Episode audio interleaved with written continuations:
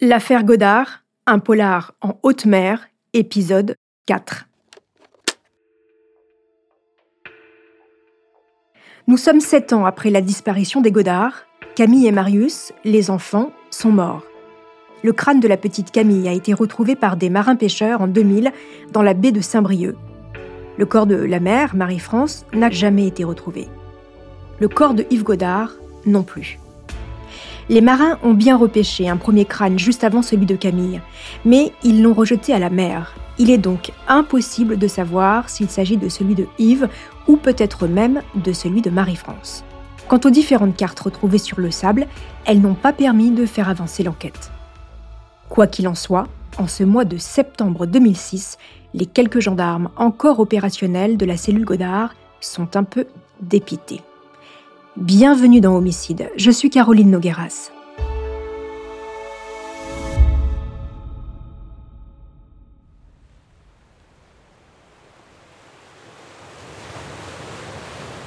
Jusqu'à ce 16 septembre 2006, c'est encore la mer qui va donner un nouveau coup d'accélérateur à l'enquête. Des pêcheurs remontent dans leur filet un fémur et un morceau de tibia près de l'île de Batz. Écoutez le témoignage du marin-pêcheur. J'ai pensé tout de suite à Godard parce qu'il euh, y avait un de mes collègues qui avait trouvé son embarquement euh, en 99 à, peu près à cet endroit-là.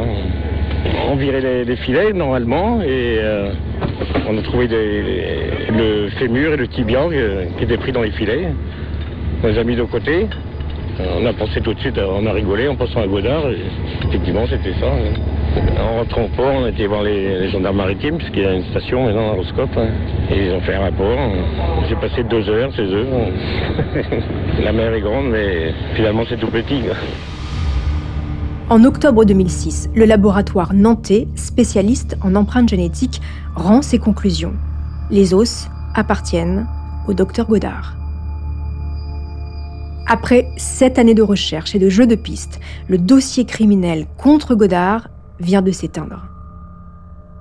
Quoi de plus frustrant pour des enquêteurs que de ne pas savoir? Et pour la famille des Godard car vous imaginez bien que la preuve de la mort du docteur Yves Godard ne répond à aucune des questions que tous se posent. Godard est mort, mais comment?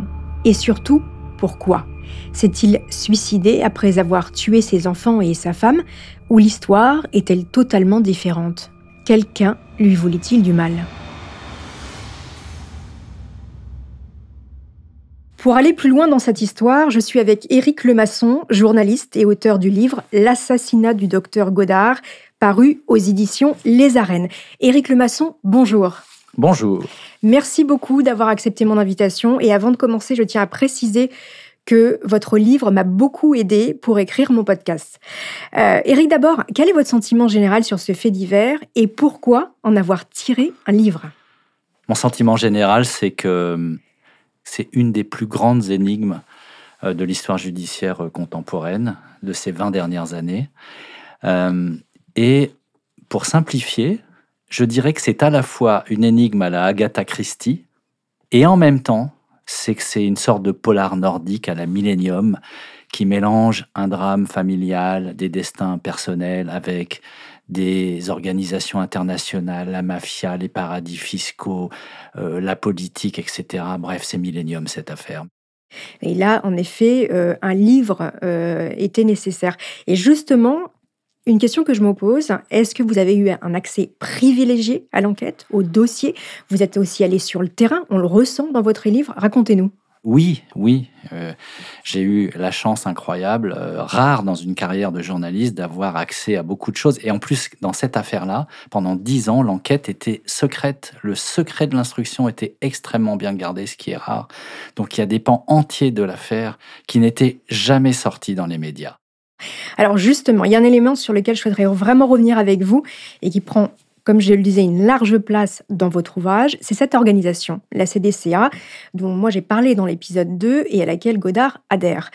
Pouvez-vous nous expliquer déjà en, quelques mots euh, qu'est-ce que c'est que cette confédération et qu'est-ce que Godard vient chercher à travers elle? Confédération de défense des artisans et des commerçants, c'est ce qu'on appelle un syndicat de commerçants en colère du type poujadiste dans les années 60, Nikou un peu après, etc. Ce qui donnera lieu plus tard en Bretagne à ce qu'on a appelé les bonnets rouges. Et finalement, c'est un peu les prémices aussi, d'une certaine manière, des gilets, jaunes. C'est-à-dire, ce sont... Euh, la mentalité des petits commerçants, des artisans, c'est de travailler dur, travailler beaucoup et avoir l'impression, à tort ou à raison, peu importe, que l'État euh, ne joue pas son rôle, l'État euh, les vole de, leur, euh, de leurs recettes, etc. Et ils veulent créer un syndicat de défense, mais qui va dériver, qui va être très puissant. Des dizaines de milliers d'adhérents à travers la France, notamment en Bretagne et notamment dans le sud, dans le Languedoc, et qui va parallèlement à la défense des petits commerçants, leur dire cessez de payer vos charges, cessez de payer vos cotisations, délocalisez vos entreprises, on s'occupe de tout, on va créer ce qu'ils ont fait et qui marchait bien, un syndicat, un, système de sécurité sociale maison privée qui échappe au système français. Godard là-dedans, qu'est-ce qu'il vient faire? Lui, il a cette mentalité-là. Il y a des professions libérales, des avocats, des médecins qui sont exactement là-dedans aussi. Il y a des branches médicales. Et lui, au lieu d'aller vers un syndicat de médecins, il va rentrer dans cette CDCA, devenir un membre très actif mais très discret dans sa région. Il va devenir le trésorier, celui qui a le fichier des adhérents et un peu l'idéologue, le conseiller, euh, il, est, il, est, il, est, il est intelligent, il est posé, etc. Et il va devenir la référence dans sa région de tous ces artisans et ces commerçants qui veulent échapper à l'État. Simplement, personne ne le sait parce qu'il compartimente sa vie. Alors justement, j'avance un petit peu dans l'histoire. Godard, en fait, il a organisé son évasion fiscale, vous l'expliquez très bien dans votre ouvrage. Euh, et ce qui est très étonnant, c'est que tout le monde pense qu'il est à sec, et en réalité, il est richissime. Expliquez-nous. Il est les deux à la fois. C'est-à-dire qu'il y a une formule qui résume ça, c'est il organise son insolvabilité. Donc, il ne paye plus ses cotisations maladie, retraite en tant que profession libérale, je viens de l'expliquer, il ne le fait plus, mais il donne son argent au système parallèle mis en place par ce syndicat de petits commerçants dans des paradis fiscaux, Île-de-Man, Madère, Luxembourg, etc. Et puis, parallèlement, euh, il va prendre des crédits, il emprunte beaucoup, il emprunte même à ses patients. Il va amasser beaucoup d'argent et il va placer ça dans euh, ces paradis fiscaux, dans le système mis en place, parallèle, mis en place par ce syndicat de défense des petits commerçants et artisans, et donc aussi de lui-même médecin. Et donc il est à la fois fauché et il, doit, il est harcelé par les huissiers dans le système officiel français, et il a une poire pour la soif, un magot à l'étranger, qu'il espère bien récupérer parce que son souhait, son souhait le plus cher, c'est qui n'a pas rêvé de ça, tout arrêter, tout plaquer pour tout refaire à l'extérieur, refaire sa vie loin. Euh, l'homme qui voulait refaire sa vie, c'est ça, Godard, tout plaquer pour reconstruire tout ailleurs discrètement du jour au lendemain. Alors, sa fuite est organisée, on le comprend bien. Et sa femme, est-ce qu'elle fait partie du plan de départ? C'est une question qui est difficile. Euh, je ne crois pas. Et je pense que c'est le petit grain de sable qui va faire tout enrayer. Lui, il organise, c'est absolument démontré par l'enquête judiciaire, il organise patiemment pendant des semaines et des mois son départ. La femme, elle, euh, qu'est-ce qui se passe? Apparemment, il ne lui dit rien. Et le soir de son départ, il y a une explication, il y a hum, probablement une dispute. Et peut-être personne ne le sait. Que s'est-il passé? Tu viens avec moi ou tu viens pas? Je pars demain matin avec ou sans les enfants. Est-ce que son plan c'était de, de partir seul, avec tout le monde ou seul? On ne peut pas le savoir. Toujours est-il que, apparemment, elle refuse. Elle ne veut pas laisser ses premiers enfants, si je puis dire, derrière elle, tout en partant avec les deux enfants qu'elle a eus avec le docteur Godard dans cette aventure en plaquant tout du jour au lendemain. Et là, ça se passe très mal. Mhm. C'est-à-dire un couple, ça dérape, il y a de la violence et hop, euh, un, coup de trop. Et après, probablement qu'il a fait disparaître le corps. Voilà. On ne sait pas où, c'est aussi le grand mystère de cette histoire. Mais j'ajoute qu'on peut à la fois être coupable euh, d'un féminicide et en même temps victime, par ailleurs, d'une organisation mafieuse plus tard. L'un n'empêche pas l'autre. Et, justement, et justement, on va y venir. Alors, juste une petite chose. Est-ce que, d'après vous, euh, dans sa cavale, il a bénéficié d'un complice? Clairement, oui de plusieurs, un ou plusieurs. D'abord, euh, le bateau euh, n'a pas été sabordé, n'a pas disparu au fond de l'eau parce que tous les experts s'accordent à dire qu'on retrouverait des morceaux d'épave. Deuxièmement, euh, les indices en mer, donc quand il disparaît, clairement, c'est organisé pour faire croire à une disparition en mer, mais rien ne correspond, ils sont éparpillés. bref, tout ça a été démontré par les enquêteurs. en plus, il va y avoir un corbeau bienveillant qui envoie des messages aux enquêteurs, ça je le révèle dans mon livre, euh, et qui est au courant de tout. Et puis il y aura, est-ce la même personne ou pas Ce fameux une petit main, poussé Une main qui va déposer opportunément pour mettre les, les enquêteurs sur la bonne voie euh, des, des, cartes sur une plage en Bretagne. Justement, on en vient à ce que vous expliquez extrêmement bien dans votre euh, ouvrage. Il y a selon vous deux théories, en fait, sur cette fin d'histoire, si je comprends bien. Il est acculé, il va chercher son argent, mais il n'y a plus d'argent dans le paradis fiscal il tue ses enfants, il se suicide. Ou alors, et c'est là que c'est vraiment intéressant, c'est quelqu'un d'autre. Il est gênant, il est devenu gênant pour la CDCA, et on va l'éliminer. Est-ce que vous pouvez nous expliquer ça? Dans cette affaire, là, on, peut dire, il y a eu des non-lieux, mais il y a une sorte de vérité qui traîne, plus ou moins officielle, qui est que ce type s'est suicidé en tuant ses enfants.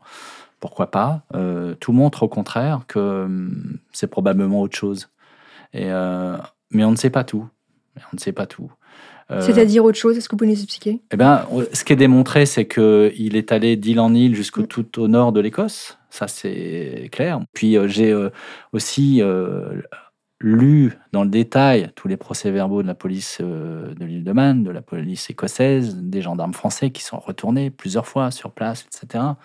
J'ai rencontré des gens qui, qui en parlent très bien avec des détails où il n'y a pas de doute possible. Mm sur euh, le fait qu'il était vivant avec ses enfants là-haut des mois après sa disparition. Et après, on perd sa trace. Apparemment, le plan, c'était qu'il parte euh, aux îles Féroé, puis après euh, au Groenland, puis peut-être au Canada, etc. Mais là, c'est pas aller plus loin que le nord de l'Écosse. Il y a les îles Shetland, Féroé, etc. On peut aller d'île en île jusqu'au Canada avec des. C'est tout à fait. Euh, pour disparaître discrètement, c'est tout à fait faisable, difficilement, mais faisable. Avec, des, avec deux enfants, quand même, en bas âge, on précise, c'est compliqué. En plein hiver. C'est compliqué. Et après, bizarrement, euh, on perd sa trace. Mais Alors, est-ce que les comptes sont vides, d'après vous? Est-ce qu'il découvre le poteau rose? C'est ça que vous expliquez dans votre livre, que potentiellement, ça peut être ça, la fin de l'histoire. Oui, c'est ça. Euh, ce qu'il faut savoir, c'est que par ailleurs, il y a une autre enquête à Montpellier qui est menée sur l'assassinat de Christian Poussé, le mmh. leader de ce syndicat anti-système. Et là, il y a une jonction qui est faite entre les deux équipes d'enquête. Plus ou moins heureuse parce que c'est police et gendarmerie qui cohabitent assez mal, mais de façon absolument incroyable. Déjà, euh, il y a, avant de mourir, ce Christian Poussé, le leader du syndicat, qui veut être entendu par les, les enquêteurs bretons sur l'affaire Godard et qui dit ah, j'étais sûr que ça allait me retomber sur le dos, cette affaire Godard. Voilà, il sait très bien que ce médecin était dans son syndicat. Euh, et puis, il y a autre chose, c'est que ce syndicat a été lui-même dépossédé de son magot par des grands escrocs, une grande mafia internationale, dirigée depuis Madère. Par une femme. Par une femme eh bien, cette femme, elle va venir spontanément, entre guillemets, euh, montrer aux policiers et aux gendarmes sortir le compte bancaire du docteur Godard dans une banque à Madère, le type qui est parti de Normandie. Mais elle va juste montrer, regardez, il n'y a plus rien dessus. Il reste 3 francs 6 sous. Et puis elle dit, oh, j'y suis pour rien. Voilà. Et puis après, l'enquête sur l'assassinat de Christian Pousset, le leader du syndicat, va mener à cette femme, qui elle-même, ça va mener à un tueur brésilien qui va faire des déclarations. Et il va dire aussi, euh, oui, oui, on est allé aussi monter dans le nord de la France s'occuper d'un médecin avec ses enfants. Et les enquêteurs euh, de Montpellier, chargés du dossier sur l'assassinat du leader du syndicat, vont communiquer ces éléments-là aux enquêteurs bretons. Et cette jonction va se faire notamment comme ça.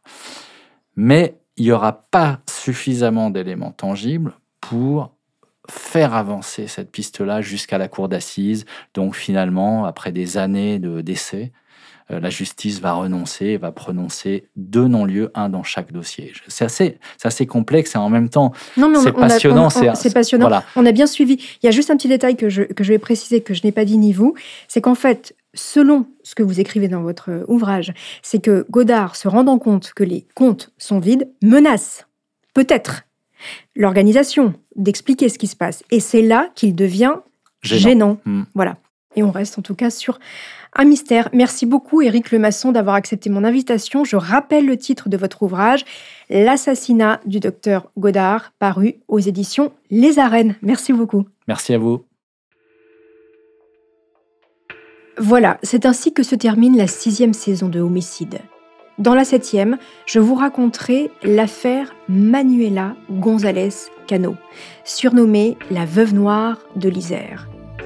Une saison que vous pourrez retrouver en intégralité et en avant-première sur Apple Podcast.